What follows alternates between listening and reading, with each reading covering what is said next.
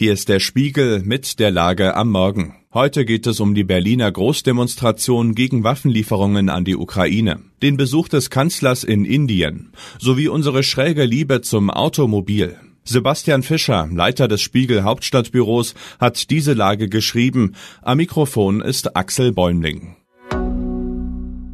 Rätsel Wagenknecht Frieden in der Ukraine heißt ganz unverfänglich jene Demonstration, die Sarah Wagenknecht und Alice Schwarzer heute kurz nach Mittag am Brandenburger Tor abhalten wollen. Doch seit Wochen werden der Protest der Frauen sowie ihr sogenanntes Friedensmanifest breit diskutiert, in dem ein Stopp der Waffenlieferungen an die Ukraine und Friedensverhandlungen gefordert werden.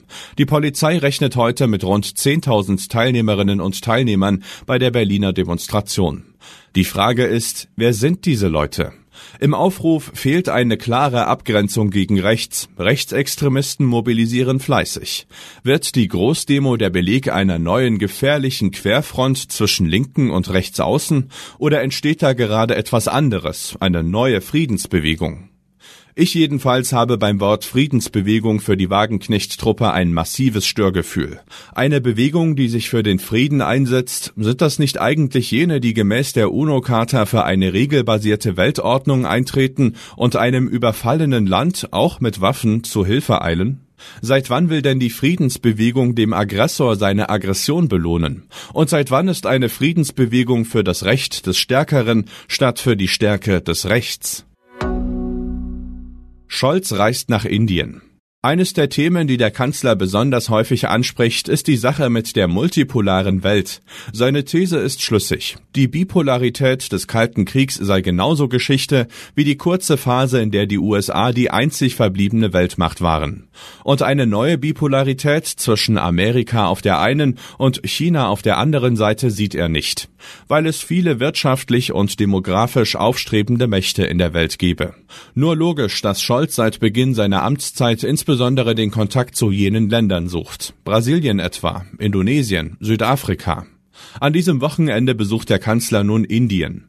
Heute steht ein Treffen mit Premierminister Modi auf dem Programm. Am Sonntag geht es in die südindische Wirtschaftsmetropole Bangalore, die als Zentrum der indischen Hightech-Industrie gilt. Scholz wird dabei auch von meinem Kollegen Christoph Hickmann begleitet. Er sagt, spannend an dieser Reise finde ich, jetzt mal die andere Seite zu erleben, also zu beobachten, wie dieses Werben in Indien aufgenommen und beantwortet werden wird. Gewinner des Tages ist das Auto. In Deutschland sind 48,7 Millionen Pkw zugelassen. Innerhalb von 15 Jahren ist das ein Plus von 20 Prozent. Und nie zuvor fuhren so viele hässliche Autos auf Deutschlands 830.000 Straßenkilometern. Nun gut, der Punkt ist Geschmackssache, aber die anderen zeigen, der Zeitgeist kann der Zuneigung der Deutschen zum Auto offenbar wenig anhaben, oder besser, der Liebe eines großen Teils der Deutschen.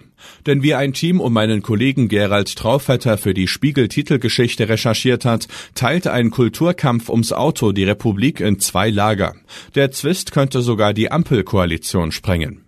Verlierer ist übrigens bislang das Klima. Der Verkehr trägt einen Anteil von fast 20 Prozent zu Deutschlands Kohlendioxidausstoß bei. Daran ändert sich seit Jahren kaum etwas. Was sonst noch wichtig ist. Nach langen Verhandlungen haben sich die EU-Staaten doch auf ein zehntes Paket mit Sanktionen gegen Russland verständigt. Polen hatte zuvor mit einem Veto gegen die Strafmaßnahmen gedroht. Trotz strenger Sicherheitsvorkehrungen und einer Internetblockade soll es im Südosten Irans erneut zu Protesten gegen das totalitäre Regime in Teheran gekommen sein. Das berichten Aktivisten vor Ort. Die Ukraine gibt eine Briefmarke heraus, die ein Werk des Street Art Künstlers Banksy in Borodjanka zeigt. Die Nachfrage nach dem Knirps, der Putin aufs Kreuz legt, ist riesig.